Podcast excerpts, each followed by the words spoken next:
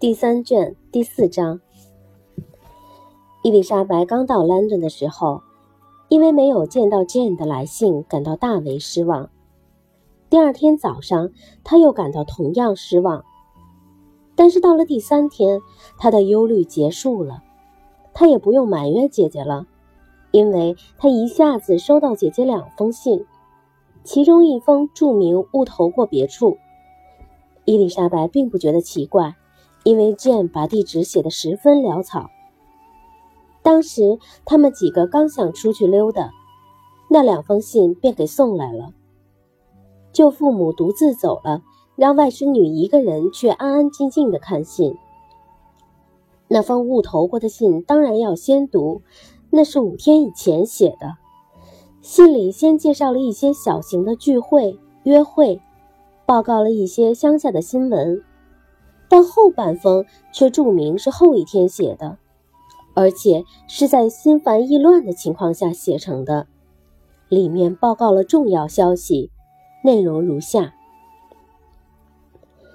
亲爱的丽奇，写了以上内容之后，又发生了一件极其意外、极其严重的事情。不过我真担心吓坏你，请你放心，我们全都安好。我要讲的是关于可怜的莉迪亚的事儿。昨天夜里十二点，我们都上了床，突然接到福斯特上校发来的一封快信，告诉我们说，莉迪亚跟他部下的一个军官跑到苏格兰去了。实说吧，就是跟威克姆私奔了。你想想，我们有多惊奇。不过，k i t t y 似乎觉得并非完全出乎意料。我感到难过极了，他们结合的太轻率了。不过，我还是愿意从最好的方面去着想，希望都是别人误解了他的人品，说他轻率冒昧，这我不难相信。但他这次举动却看不出有什么存心不良的地方，让我们为此而庆幸吧。他看中莉迪亚，至少不是为了贪图私利。因为他肯定知道父亲没有财产给莉迪亚，母亲伤透了心，父亲还能经得住。谢天谢地，我们从没让他俩知道别人是怎么议论威克姆的，我们自己也得忘掉这些议论。据推测，他们是星期六夜里大约十二点跑掉的，但是直到昨天早上八点才发现他们两人失踪了。于是，福斯特上校赶忙发来快信：“亲爱的利奇，他们一定是从离我们不到十英里的地方走掉的。”福斯特上校告诉我们，他很快就会赶到这里。莉迪亚给福斯特夫人留下一封短信，把他们两人的打算告诉了他。我必须搁笔了，我不能离开可怜的母亲太久。你恐怕一定会感到莫名其妙吧？不过我也不知道自己写了些什么。伊丽莎白读完这封信后，也顾不得思量一下，几乎闹不清心里是什么滋味，便连忙抓起另一封信，迫不及待地拆开读了起来。这封信比头一封后半部写得晚了一天。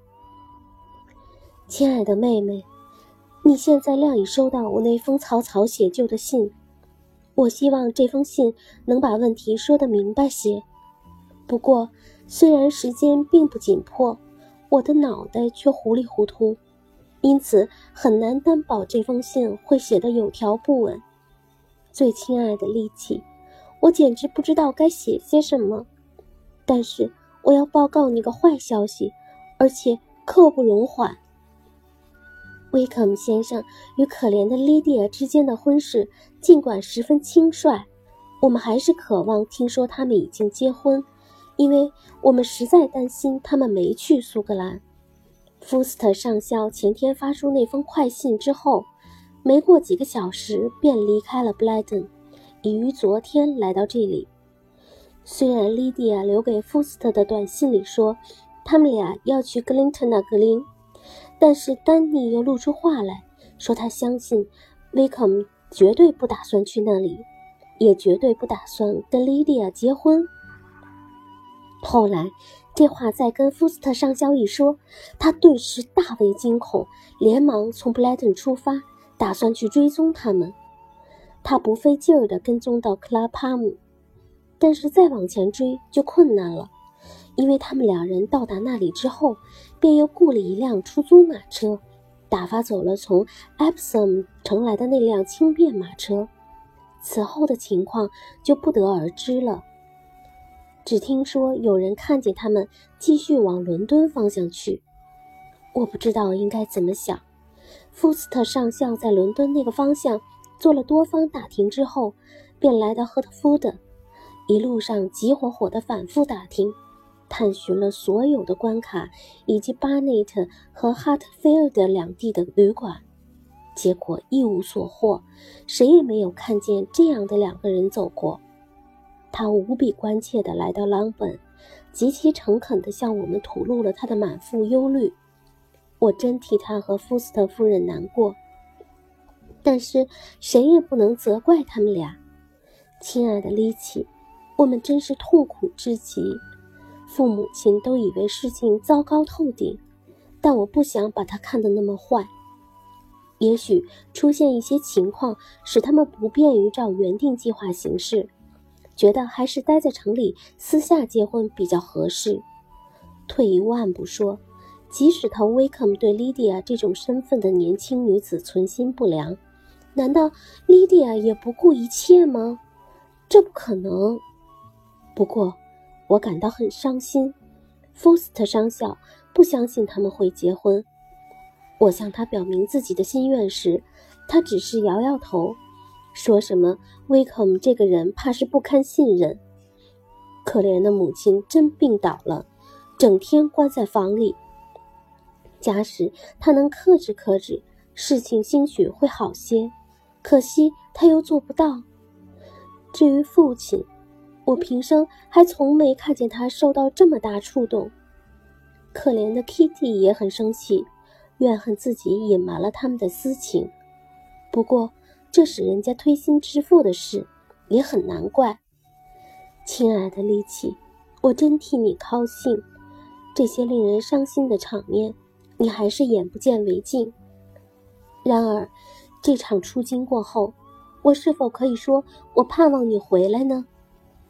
不过，你若是不方便，我也不会自私的逼着你非回来不可。再见。我刚说过不愿逼你回来。现在却又拿起笔来逼你了。照目前的情况来看，我不得不恳求你们尽快回来。我和亲爱的舅父母相知有素，因此才无所顾虑地提出这个要求。而且我还有事情要求舅父帮忙。父亲马上要跟福斯特上校去伦敦，设法找到莉迪亚。他具体打算怎么办，我实在不知道。但是他那样痛苦不堪，办起事来绝不会十分稳妥。而福斯特上校明天晚上就得回到布莱顿，在这紧急关头，非得请舅父前来指教协助不可。他一定会体谅我此刻的心情，我相信他一定会前来帮忙。啊，舅舅去哪儿了？伊丽莎白一读完信，便豁地从椅子上跳起来。一边喊叫，一边迫不及待地去寻找舅舅。他刚走到门口，不料仆人把门打开了，只见达西先生走了进来。达西先生见他脸色苍白，慌手慌脚，不由得吃了一惊。伊丽莎白一心只想着莉迪亚的处境，还没等达西先生定下心来，先开口，他便连声叫起来了：“请原谅。”是我不能奉陪，我得马上去找加德纳先生。事不迟疑，片刻也不能耽搁。天哪，出什么事儿了？达西先生感情一冲动，也就顾不得礼貌，大声嚷道。他接着又定了定神，继续说道：“我一刻也不想耽搁你，不过，还是让我或者让仆人去找加德纳夫妇吧。”你身体不大好，你不能去。伊丽莎白踌躇不决，不过他双膝在瑟瑟发抖。他也觉得自己是无法找到舅父母的，因此他只得又把仆人叫回来，吩咐他去把主人夫妇立刻找回家。不过说起话来上气不接下气，几乎让人听不清楚。仆人走了之后，他实在支撑不住，便坐了下来。达西见他气色不好，也不敢离开他，便用温柔体贴的语调说道：“让我把你的女佣叫来吧，你能不能喝点什么调调神？要不要我给你倒一杯酒？你好像很不舒服。”不用了，谢谢。伊丽莎白答道，极力保持镇静。我没事儿，觉得很好，只是刚接到朗本的不幸消息，心里有些难受。他说到这里，禁不住哭了起来，半天说不出一句话。达西眼巴巴的，不知如何是好，只能含含糊糊的说些关切的话，然后。又默默无言地望着他，心里不胜哀怜。后来，伊丽莎白终于又开口了：“我刚刚收到剑的来信，告诉了我这个可怕的消息。这事儿对谁也瞒不住。我小妹妹丢下了她所有的亲友，私奔了，让威克姆先生拐走了。他们是一起从布莱顿逃走的。”你深知他的为人，下文也就可想而知了。莉迪亚没钱没势，没有什么地方可以引诱他。莉迪亚这辈子算是完蛋了。达西给惊呆了。现在想来，伊丽莎白以更激动的语调接着说道：“我本来是可以阻止这件事的。我了解他的真面目啊，我只要把部分真相。”把我了解的部分内容早讲给家里人听就好了。假使我家里人知道了他的为人，就不会出这种事儿。不过，事情太太晚了，我真感到痛心。”达西大声说道，“既痛心又震惊。不过，这消息确凿吗？绝对确凿。”绝对确凿，他们是星期天夜里从布莱顿出奔的，有人几乎追踪到伦敦，可惜没有继续追下去。他们肯定没去苏格兰。有没有想什么办法找他呢？我父亲到伦敦去了，剑写信来请求舅父立刻去帮忙。我希望我们半个钟头之内就能动身，不过已经毫无办法了。我深知毫无办法了。这样一个人，你能拿他怎么样呢？又怎么能找到他们呢？我不抱丝毫希望。真是可怕至极。达西摇摇头，表示默认。那时我已经看清了他的真面目。唉，假如我知道应该怎么办，大胆采取行动就好了。可惜我不知道，我生怕做过了头，真是千不该万不该呀。达西没有回答，他仿佛没有听见他的话，只见他眉头紧蹙，神情忧郁，一面踱来踱去，一面冥思苦索。伊丽莎白见此情景，当即明白了他的心思，他的魅力在步步消退，家里人这样不争气。闹出这种奇耻大辱，怎么能不让人家处处瞧不起？他既不感到诧异，也不责怪别人。但是，虽说 Darcy 能够自我克制，却无法给他带来安慰，也无法替他减轻痛苦。这件事反倒让他认清了自己的心愿。他从未像现在这样真切地感到他会爱上他。只可惜。如今纵有千情万爱，也是枉然。他虽然禁不住要想到自己，但是并非一门心思光想着自己。只要一想到莉迪亚，想到她给大家带来的耻辱和痛苦，他马上就打消了一切个人考虑。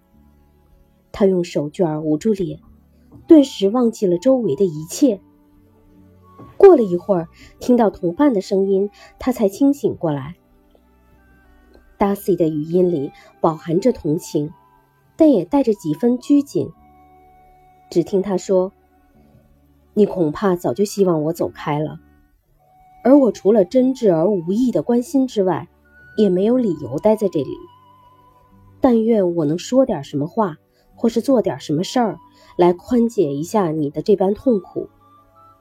不过，我不想拿空口说白话来折磨你，好像我存心要讨你的好。出了这桩不幸之后。”恐怕舍妹今天不能在彭布里幸会你们了。哦，是呀，请你替我向达西小姐道个歉，就说我们有急事需要立即回家，请尽量把这不幸的事实多隐瞒一些时候。不过，我知道也隐瞒不了多久。达西当即答应替他保守秘密。再次表示为他的烦恼感到难过，希望事情能有个比较圆满的结局，而不至于像现在这样糟糕，并且请他代为问候他的亲友。最后又恳切地望了他一眼，便告辞了。他一走出去，伊丽莎白便不禁感到，他们这一次在德比郡重逢，几次都是结成相见，这种机缘。以后不会再出现了。他回顾了一下他们之间的整个交往，真是矛盾迭出，变故不断。他以前曾巴不得终止他们的交情，而今却又巴望能继续交往下去。一想到自己如此反复无常，他不由得叹了口气。如果说感激和敬重是爱情的良好基础，那伊丽莎白的感情变化也就不足为奇，也无可非议。不过，世上还有所谓一见钟情，甚至双方未曾交谈三言两语就相互倾心的情况。与这种爱情比起来，如果说有感激和器重而产生的爱情显得不近人情事理的话，那我们也就无法替伊丽莎白辩护，只能给她声明这样一点。她当初看上威肯，就是或多或少采取了一见钟情的办法。后来碰了壁，才决定采用另一种比较乏味的恋爱方式。尽管如此，他看见达西走了，还是感到十分懊丧。他琢磨着这倒霉的事儿，再想想莉迪亚的丑事一开头就引起了这般后果，心里不由得更加痛苦。他读了剑的第二封信以后，压根儿就没有指望威克姆会存心和莉迪亚结婚。他觉得除了剑以外，谁也不会抱有这种奢望。他对事态的这一发展丝毫也不感到奇怪。当他只读到第一封信的时候，他还感到十分奇怪，十分惊讶：威克姆怎么会娶一个无利可图的姑娘？而莉迪亚。怎么会让他看上眼？似乎也让人不可思议。但是现在看来，倒是再自然不过了。像这种儿女之情，莉迪亚有那般魅力也就足够了。伊丽莎白虽然并不认为莉迪亚只是存心私奔而不打算结婚，但他又觉得莉迪亚在贞操和见识上都有欠缺，很容易受人家勾引。民兵团驻扎在赫特福特郡的时候，他从未察觉莉迪亚特别喜欢威肯。不过他倒认为，莉迪亚只要受人家勾引，对谁都会上钩。他今天喜欢这个军官，明天喜欢那个军官，只要你对他献殷勤，他就会看中你。他一向用情不专，但是从未缺少过谈情说爱的对象。对这样一个姑娘不加管教，恣意纵容，结果造成这般恶果。哦，他现在体会的太深刻了。他心急火燎的要回家，亲自听一听，看一看，替剑分担一些忧虑。家里乱了套，父亲不在家，母亲无能为力，还随时要人伺候，千斤重担全压在这一个人身上。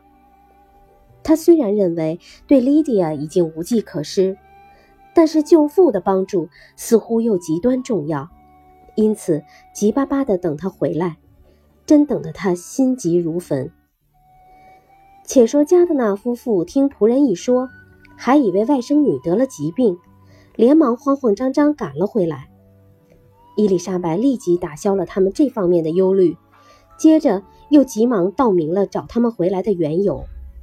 把那两封信念给他们听，着重念了念第二封信最后补加的那段话，急得声音都在颤抖。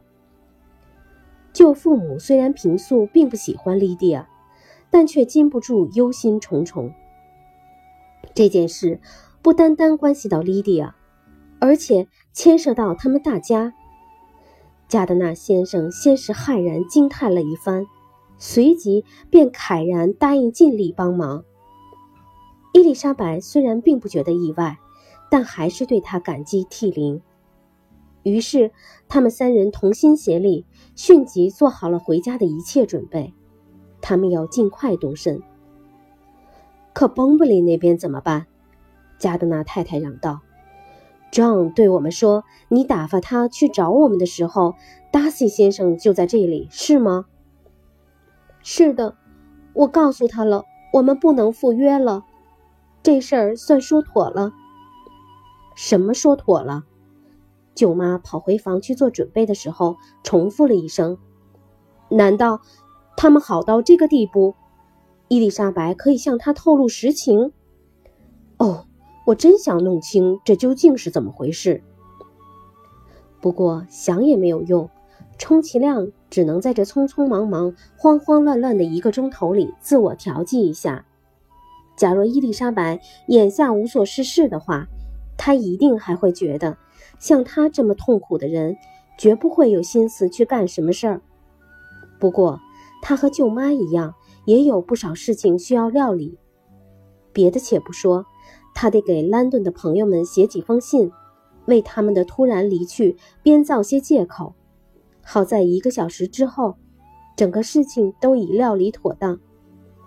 与此同时，加德纳先生也和旅馆里结清了账，大家只等着动身。伊丽莎白苦恼了一个上午，想不到在这么短的时间里，居然坐上马车向朗本出发了。